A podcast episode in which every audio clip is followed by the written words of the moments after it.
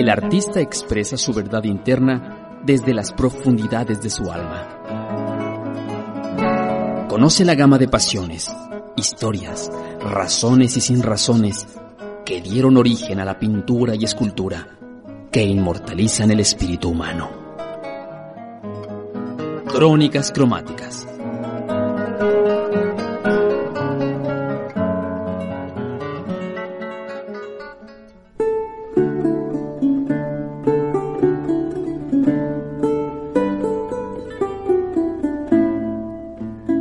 Bienvenidos a Crónicas Cromáticas, las historias narradas por un pincel o un cincel. El día de hoy me da gusto estar con ustedes para hablar de uno de los grandes artistas del Renacimiento alemán. Por lo regular, cuando hablamos del Renacimiento, esperamos que se hable de Italia o tal vez de Flandes, lo que es la actual Bélgica, porque fueron las dos escuelas pictóricas más importantes en aquella época. Sin embargo, hoy voy a hablar de una escuela que está en medio de las dos. Y estoy hablando de la pintura alemana con uno de sus máximos representantes que es Alberto Durero, uno de los grabadores más importantes de la historia, de los pintores más destacados, fue también un hombre del Renacimiento, un hombre universal. Y no me refiero a que haya vivido en esa época, porque en aquella época hay personajes como Leonardo, como Miguel Ángel, como León Battista Alberti, que no nada más eran pintores, sino que se preocupaban por otras cuestiones. Por ejemplo, León Battista Alberti era arquitecto, pero también era tratadista. Miguel Ángel, además de ser artista plástico, era poeta y humanista. Y en el caso de Leonardo, bueno, sabemos que es el genio universal, pero Durero no se quedó atrás. Por supuesto que nos dejó pinturas, dibujos, grabados, acuarelas, pero también realizó tratados de arte. Y esto es algo que veremos es muy propio de las figuras de este momento que tratan de ser respetadas más allá de ser meros artesanos o meros artífices que trabajan con sus manos, sino que van a tratar de demostrar que son intelectuales. Bueno, pero empecemos aclarando. Si la escuela pictórica alemana está en medio de la flamenca y de la italiana, pues ¿en qué consiste cada una de las dos? Empecemos por Flandes. Flandes es lo que actualmente se considera Países Bajos o Bélgica, una parte de ellos. Y lo más importante de este lugar en el arte fue el realismo. Ellos se dedicaron a crear una pintura con sumos detalles donde iban incluyendo detalles de cada una de las cosas de la vida cotidiana con la suma de elementos iban generando la idea de profundidad. Otra de las cosas que aportó la escuela flamenca, además de este realismo, es también la técnica del óleo. El óleo, como sabemos, es mezclar los pigmentos con aceites, lo que permite un secado más tardío y entonces el artista puede seguir degradando los colores a medida que los va aplicando, siguen frescos, así que esto le permite pues dar una idea del volumen más realista, más concreta. Aquí tenemos personalidades como Robert Campan, Jan van Eyck o Roger van der Weyden si nosotros hablamos de la escuela italiana, inmediatamente vendrán nombres a nuestra mente como Leonardo, un Rafael o un Miguel Ángel. Pero, ¿en qué consiste la propuesta de los italianos? En primer lugar, están vinculados con la antigüedad grecorromana. Ellos trataron de recuperar el humanismo, esta preocupación porque el hombre es el centro de todas las cosas, la volveremos a ver ahora en el renacimiento, por eso es un renacer, porque es un retomar estos principios grecorromanos, es decir, se vincula con la antigüedad clásica. Y por otra parte, los italianos descubren la perspectiva lineal, que es una técnica geométrico-matemática que nos permite dar la ilusión de tridimensionalidad en un espacio plano. Alberto Durero va a estar ajeno al principio a la pintura italiana, pero con el tiempo va a tratar de asimilar las dos corrientes. La escuela alemana lo que tenía es que no se vinculaba con los clasicismos, ni con el desnudo que tanto gustaba en el Renacimiento italiano, porque era una herencia de los griegos y los romanos, este estudio de proporciones y de la perfección técnica al plasmar estos desnudos. Puedo citar aquí a personajes como el mismo Alberto Durero, Lucas Cranach o Hans Holbein. Los alemanes están más cercanos a la escuela flamenca y la van a asimilar desde un principio. Lo que les queda más distante es la tradición italiana y este va a ser el papel de Alberto Durero que va a empezar a fusionar las dos escuelas creando algo único. Pero, ¿qué les parece si empezamos platicando quién es Durero? Alberto Durero nace en la ciudad de Nuremberg Nace en 1471 y muere en 1528. Para que tengan un referente, podemos decir que cuando él tiene 21 años, pues Colón llega a América. Puedo decir que Leonardo da Vinci nace en 1452, mientras que Miguel Ángel Bonarotti en 1475. Por otra parte, Nuremberg es una ciudad imperial alemana. Aquí regía estos territorios Maximiliano I de Habsburgo. Bueno, Nuremberg es una de las ciudades imperiales. Sobre todo había una vida intelectual muy importante y en el barrio donde nace Durero es donde vamos a tener varios humanistas, pero también vamos a tener algunos impresores que recordemos que la imprenta es algo que también se descubre en aquella época, era algo novedoso y que es de origen alemán. Aquí Alberto Durero pues inmediatamente se va a involucrar en un clima intelectual por cierto, Nuremberg va a ser también la ciudad de Martín Lutero y más adelante, por supuesto que Durero conocerá la propuesta de Lutero. Ahora, Alberto Durero es hijo de un orfebre de origen húngaro que había emigrado a Nuremberg. De hecho, la primera instrucción que tiene es en el taller de su padre como orfebre pero muy pronto el taller le queda chico, así que va a hacer lo posible por tener una instrucción mayor. ¿Y cuál va a ser la forma de convencer a su padre? Cuando a los 13 años hace un autorretrato prodigioso. Y podemos mencionar que es algo muy adelantado a su época porque un joven de 13 años que tiene el talento de plasmarse como Luis Odurero, pues no es algo común definitivamente si era un niño prodigio, él hace un dibujo con la técnica de punta de plata. ¿Y qué tiene de peculiar esta técnica? Que no permite correcciones. Durero va a ser uno de los grandes artistas que va a hacer autorretratos. Pero lo peculiar de Durero es que va a ser varios. ¿Y qué implicaba un autorretrato en este momento? Pues que los retratos normalmente se le hacían a personas importantes, personas destacadas en la sociedad. Si Durero se está autorretratando, quiere decir que está muy consciente de su papel en la sociedad y que se muestra como alguien digno.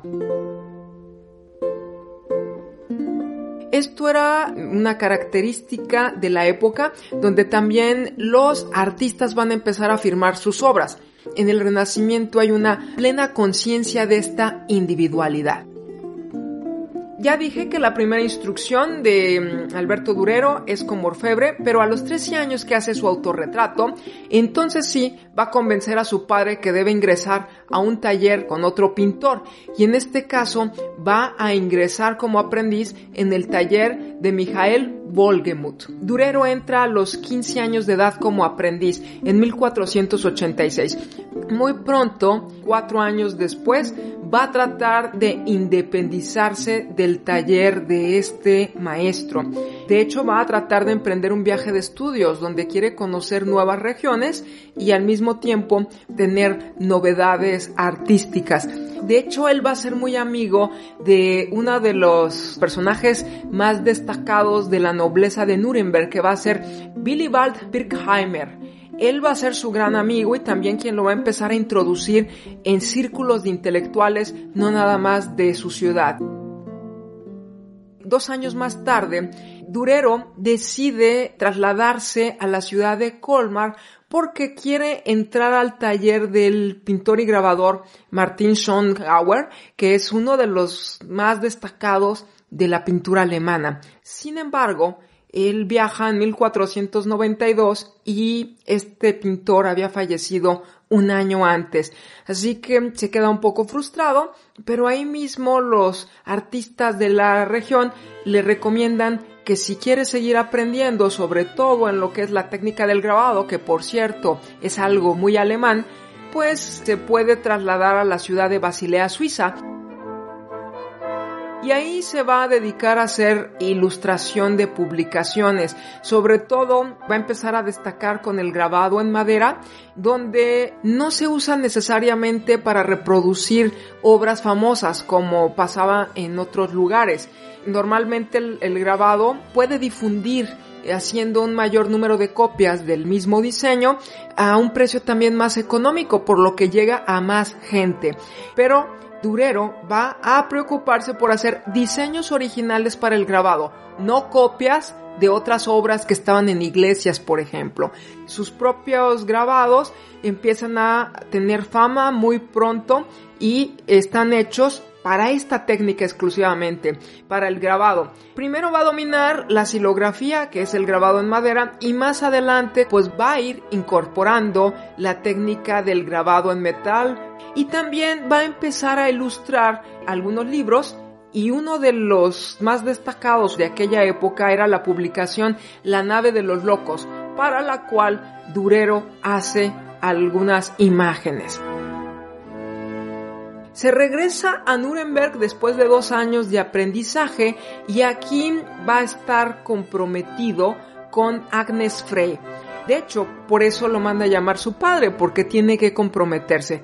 Recordemos que los matrimonios en aquella época pues eran un contrato que hacían principalmente los padres de los novios y pues ellos no podían oponerse.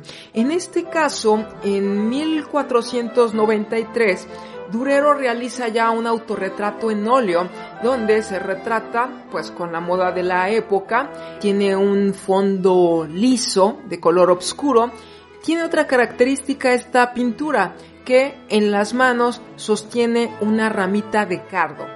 El cardo iconográficamente solía hacer alusión a la pasión de Cristo, pero cuando aparecía vinculado con el matrimonio significaba fidelidad.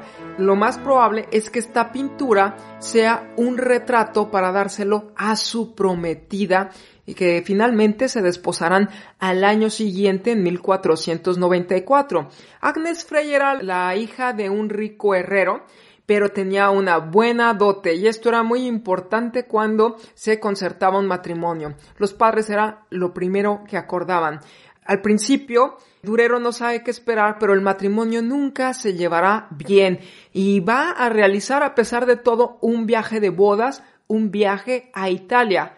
Pero no se equivoquen, no va a ir con su esposa, va a ir solo decide regalarse este viaje a Italia, donde va a pasar un gran periodo de 1494 a 1495. Desde un principio este matrimonio no se llevó bien y nunca lo hará. Pero aquí lo importante es que Durero, como artista, puede viajar a Italia e Italia ya hemos dicho que estaba a la vanguardia sobre todo en los hallazgos de la perspectiva lineal y en el estudio de proporciones, en el reconocimiento del desnudo como un tema digno del arte. Durero empieza a asimilar todo esto y a pesar de que viaja por varias regiones de Italia, se cree que sí llega hasta Roma, sin embargo de lo que sí se tiene certeza es que recorre Padua, Mantua y tiene una estancia considerable en Venecia. ¿Y qué implicaba ir a Venecia? Venecia era la ciudad de los colores, siempre lo ha sido. La escuela de pintura veneciana se ha caracterizado por tener colores más vivos y mayor luminosidad. Probablemente esto se deba al reflejo de los canales porque es una ciudad que está en medio del agua. Como sea, aquí Durero va a empezar a involucrarse con los principios del renacimiento italiano. Este viaje va a ser muy fructífero para él y estas novedades las va a llevar a Nuremberg. Sobre todo regresa con una libreta de acuarelas de paisaje. Estos paisajes eran más bien recuerdos de visitas, son para uso personal. Él no pretendía presentar estas acuarelas en público, pero más adelante estos paisajes, sobre todo los paisajes de los Alpes, van a aparecer constantemente en sus pinturas. Va a regresar a Nuremberg y entonces va a tener una gran estancia en su ciudad donde se va a establecer durante 10 años, de 1495 a 1505. Aquí se va a dedicar, entre otras cosas, a la producción de grabados. Aquí Durero, entre los encargos que le piden, que pueden ser retablos para iglesias, retratos u otros temas variados, lo más importante es que se va a enfocar en una producción de grabados que le va a traer gran fama. Y dentro de estos grabados, una serie es la que se va a hacer muy famosa, la serie del Apocalipsis. Es una serie que ubicamos más o menos en torno a 1498. De esta serie, una de esas imágenes destacadas es los cuatro jinetes del Apocalipsis, que ya deja ver el conocimiento anatómico que tiene Durero, la expresión, está fusionando ya la escuela flamenca y la escuela italiana. Hemos dicho que los flamencos eran muy dados a los detalles. Esto está presente en los grabados de Durero, pero también los italianos se preocupan mucho por las proporciones, por la anatomía, por el movimiento y todo esto lo va a ir mezclando y además le va a sumar el dominio de la línea y del trabajo monocromático en blanco y negro. Tiene entonces silografías, esta serie del Apocalipsis es en madera, pero también va a tener grabados al buril y después de esta fama, incluso Durero va a sentar un precedente porque va a tratar de ser plagiado. Aquí sí cabe la palabra plagio. En aquella época nadie reclamaba derechos de autor. Era muy normal que un comitente encargara una copia de una pintura que estaba en una iglesia o en algún otro lugar. Y era válido si otro artista hacía una nueva versión de esa misma composición. Los grabados también tenían esta función, pero en el caso de Durero cuando se empieza a ser famoso, no nada más imitan el estilo de Durero, sino que también llega incluso a falsificarse su firma, que en realidad no era una firma, era un monograma donde incluía una A y dentro de esta A, a manera de una casita, una D, que son las iniciales de Alberto Durero, con lo que firmará la mayoría de sus obras con este monograma. Ese monograma también es falsificado. Más adelante, él abogará con uno de sus mecenas, que va a ser Maximiliano I, y él le va a ofrecer protección para que nadie más pueda usar sus diseños ni su monograma. Así que hablamos también de un antecedente de los derechos de autor. He dicho que Durero se hará famoso por sus autorretratos y hay un par de autorretratos destacados fechados en 1498 y en 1500 respectivamente. El retrato de 1498 ya tiene algunas novedades y podemos decir que ya es la influencia de lo que él conoció en Italia. Por ejemplo, él aparece vestido ya como un noble porque además porta unos guantes, que esto era pues algo que mostraba cierto estatus social. Bueno, él aparece con los cabellos largos, esta siempre fue su característica, incluso desde ese autorretrato juvenil de los 13 años, pero aquí ya aparece barbado, que va a ser una pues un rasgo muy peculiar en él cuando no se utilizaba tanto la barba. Y lo que incorpora de la escuela italiana es que al lado derecho de este retrato hay una ventana abierta con un paisaje, con unos tonos más fríos, que era lo que conocemos hoy en día como la perspectiva cromática, que todo aquello que está más lejano y más distante se ve con tonos fríos, mientras que lo que está más cercano se ve con tonos cálidos. Bueno, esta ventana que se asoma es un rasgo también muy común en la pintura italiana. Hay otro autorretrato de 1500 en el cual quiero detenerme porque es más importante de lo que aparenta. Aquí Alberto Durero aparece de forma frontal, lo que a lo mejor puede sorprendernos porque los autorretratos anteriores eran en tres cuartos y por lo general así eran ya la mayoría de los retratos de la época. Podían ser de perfil o de tres cuartos, pero completamente frontales esto era algo inusitado. ¿Y esto a qué se debía? A que este tipo de representación frontal se reservaba para la temática de Cristo. Normalmente así aparecía representado Cristo, por ejemplo podemos pensar en el Salvator Mundi o en los Eke Homo, estas imágenes de Cristo donde aparece con la corona de espinas ya flagelado. Bueno, ¿qué implica que Durero se plasme de frente? Yo he mencionado que él ya era consciente de su importancia como artista y en el Renacimiento lo que están buscando los artistas es que sean revalorados como humanistas, como intelectuales, no meramente como trabajadores manuales. ¿Y esto qué tiene que ver con el retrato? Por un lado, hay conciencia de sí mismo, pero Durero remarca aquí dos cosas. De hecho, el fondo es oscuro, hay una leyenda que dice Alberto Durero lo pintó con sus propios colores, lo cual es muy significativo porque se está equiparando con Dios como creador. Si él lo pintó con sus propios colores es que él mismo puede ser creador y dar vida. La otra cosa que destaca es que, bueno, es un retrato frontal y a lo que le da mucha importancia es a esa mirada que está viendo de frente al espectador y aparte de vestir un abrigo con pieles muy elegante, destaca su mano en primer plano. De hecho, está en la parte inferior de la composición, pero tiene unos dedos largos y estilizados, los cuales llaman mucho la atención. Parece que nos está indicando que sus principales herramientas son los ojos y las manos. Como pintor, pero al mismo tiempo es un creador, esto es una novedad y no es muy común. Bueno, Durero hace pinturas religiosas, pero también es un gran estudioso de la naturaleza. Es muy famosa una imagen, un dibujo de una liebre donde es tal el detallismo que pareciera que se dedica a pintar cada uno de los pelos de esta liebre que observa una postura muy naturalista. Esto también es algo nuevo en el Renacimiento. En el gótico eran más bien modelos que se copiaban de manuales y a nadie le importaba si se parecían a la realidad o no. Lo importante era la esquematización que también la gente como espectadora ya estaba acostumbrada a verla. Durero observa la naturaleza y bueno, tiene infinidad de temas religiosos. Puedo citar el llanto sobre Cristo muerto, varias pinturas de la lamentación de Cristo. Otra pintura famosa es el altar Baumgartner, donde el tema principal es una natividad.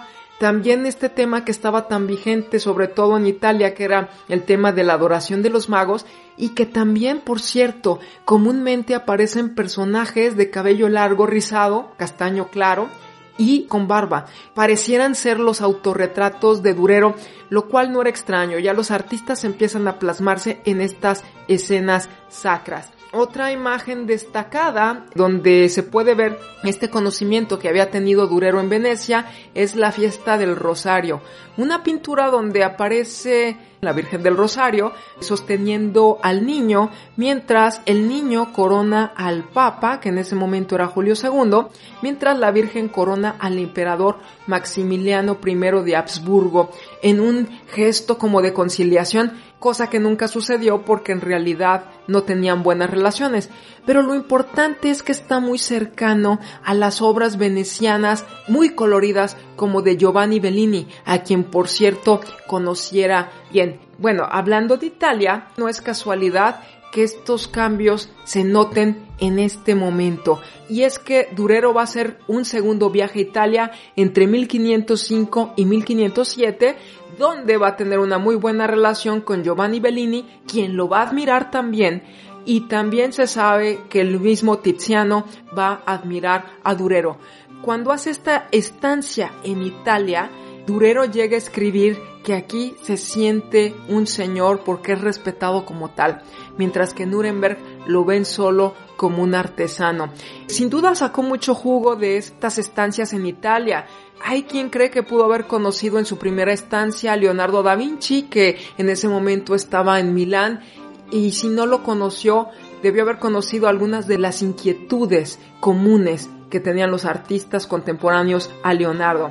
Va a regresar a Nuremberg en 1507 y aquí ya le empieza a ir tan bien, tiene tal reconocimiento que incluso puede darse el lujo de vivir en una casa de cuatro plantas. También tiene encargos para iglesias, retablos y por supuesto que sigue haciendo grabados, donde aquí grabados destacados son por ejemplo la Pasión de Cristo o también plasma la vida de la Virgen y algunos títulos famosos de estos grabados son El Caballero, la Muerte y el Diablo y el tema de melancolía, del cual hace un par de versiones y que es uno de los grabados más enigmáticos de Durero. Eh, quiero destacar que estos artistas, bueno, no terminé de decir qué es lo que los hacía ser intelectuales, bueno, que se convierten también en tratadistas del arte. En el Renacimiento deben demostrar que conocen no nada más de la técnica de la pintura, sino de temas mucho más amplios. En el caso de los italianos, trataban de dominar temas de la mitología griega, por supuesto temas bíblicos o temas alegóricos, tener una conversación en la corte, por supuesto saber de geometría, de matemáticas y hacer tratados de proporciones. Pues Durero va a hacer todo esto para el final de su vida. Sin embargo, ¿qué pasa en la última parte de su vida? Para 1519 muere el emperador Maximiliano I, que ya ha señalado que era su mecenas. Hizo varios encargos para él y le había asignado una pensión mensual. Pero al fallecer, esta pensión queda suspendida. Así que quien después va a ocupar el cargo de emperador va a ser su nieto Carlos V de Alemania y primero de España. Es nieto de los reyes católicos españoles y al mismo tiempo es nieto de Maximiliano de Habsburgo, que va a heredar un gran territorio. Bueno, en 1520 Carlos I de España y V de Alemania va a ser coronado emperador en Aquisgrán y Durero decide financiarse este viaje para encontrarse con el emperador y que le vuelva a asignar esta pensión anual que le daba a su abuelo lo cual va a lograr. Debo decir que en aquella época los artistas viajaban con sus propios recursos y la forma en que paga este viaje es vendiendo sus grabados entre los nobles de los lugares que va visitando en el camino. Y es algo extraño, pero este viaje no lo va a hacer solo, va a ir acompañado con su esposa, que a pesar de que la evitaba, finalmente hacen el viaje juntos se va a pasar en 1521 a los Países Bajos, donde es respetado, donde los artistas y la población le dan copiosos regalos y regresa a Nuremberg para sentirse alguien respetado. Finalmente aquí va a pasar ya la última parte de su vida. Él va a morir en 1528. Estos últimos años reduce su producción artística y se va a concentrar en los tratados teóricos, donde, bueno, al final va a ser algunos libros sobre las proporciones humanas, proporciones sobre la geometría y también un libro de eh, fortificaciones militares, lo que lo equipara a como Leon Battista Alberti o a Leonardo da Vinci en Italia. Y aquí se cierra esta idea del hombre del renacimiento que tiene que saber de muchos temas. Al final, también recordemos que Martín Lutero, que es de Nuremberg, empieza con la reforma protestante en 1517 y Durero va a ser uno de estos seguidores de las ideas de Lutero. Esto puede verse en una de sus últimas obras que es Los Cuatro Apóstoles, pintura de 1526, y también por aquellas fechas hace un grabado al buril de Erasmo de Rotterdam. Puedo concluir diciendo que Durero es uno de los artistas más importantes de la historia, que nos dejó una obra copiosa. Dejó 120 pinturas, 1200 dibujos, y aproximadamente 450 grabados. También es uno de estos grandes grabadores que le dio autonomía a la técnica del grabado. Lo importante de Durero, aparte de lo magistral de su técnica, de su expresión, de su contenido, es el haber homologado las mejores virtudes de la escuela flamenca y de la escuela italiana. Y sin duda sus retratos son de los mejores que hay a lo largo de la historia.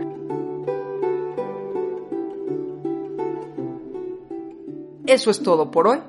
Mi nombre es Linda Aro y esto fue Crónicas Cromáticas. Hasta la próxima.